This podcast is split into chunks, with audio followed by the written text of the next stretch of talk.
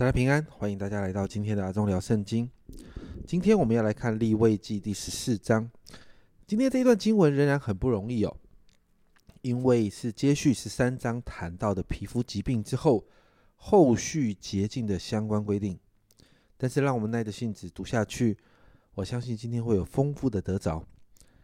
在十四章里面，我们来简单的分段哦，从一到三十二节哦。这里提到关于大麻风，也就是之前提到的皮肤病。那这个大麻风本来啊，希伯来文的意思就是个恶性的意思哦。当然，在这一大段的经文当中，我们又得面对好多的规定。但一个人能够从罹患恶性的呃罹患这个皮肤病中得医治，是个很有意义的事情。这是一个记号，表示他能够得到恢复，而且。能够和家人还有整个社群重新建立关系，也能够回到神的圣所中。这个本来被逐出来的人，现在可以回到本来的生活里面，得到以色列百姓的认可。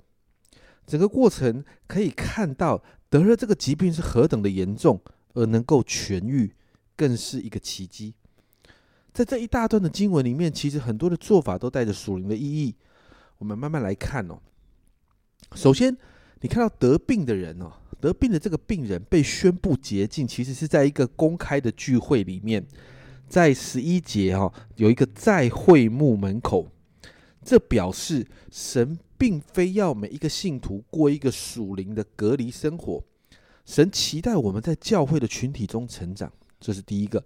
第二个，你看到这些规定里面提到要使用哪一些的供物，但是你知道吗？这个病人。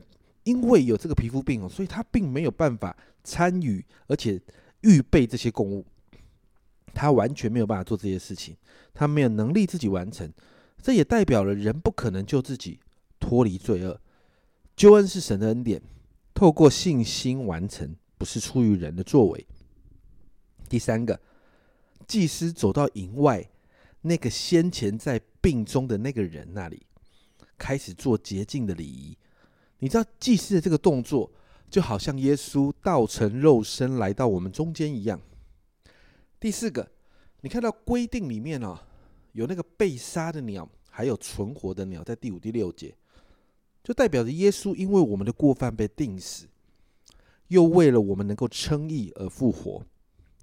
第五个，将血抹在病人身上的这个动作，代表借着牲畜的生命牺牲。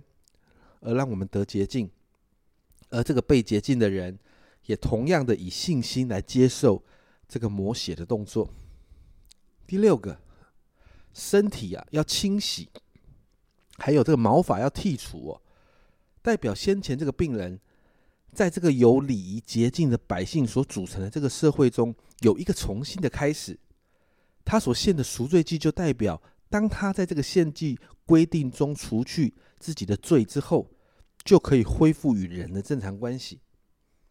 第七个，将血涂在人的身体的几个代表性的部位，就代表着赎罪这件事情其实是触及一个人生命中的每一个领域，而且要提醒人要常常保持圣洁的生活。最后。第八个，你看到整个的条例的规范，其实它的目的就是要这个人可以重新活出一个在神面前称义跟圣洁的生命。而你知道这个目的，就和我们在新约所领受的这个救恩的目的是相同的。接着在三十三到五十三节，你看到在房子里面可能有不洁净的状况，可能比如说是霉菌啦，或不明的病菌等等。神要确保百姓进到迦南地这些城镇中居住的健康，必须完全没有任何会导致污染或者传染病的事物。当然，在极详细的检查规定之后，仍然要像之前在啊皮肤病这一类的病中的病人那个洁净的阶段进行相关洁净的仪式，然后就把这个房子就还给他的主人。最后。在五十四到五十七节，就做了这个关于皮肤病啦、衣物啦、房子等等不洁净条例的一个总结。我们看到很多时候啊，在这一个大段的经文里面，又这么多繁琐的规定，我们可能会耐不住性子把它读完。但我相信，通过今天的分享，你会看见整个洁净的规定与我们的救恩的过程息息相关。只是过去是祭司来协进，啊协助来赎罪，不洁净的人献上供物。但到了新约，耶稣成为大祭司，自己就成为那个祭物。希伯来书的十章十二节这样说：但基督献了一次的永远的赎罪祭，就在神的右边坐下了。接着十四节说。因为他一次献祭，便叫那得以成圣的人永远完全。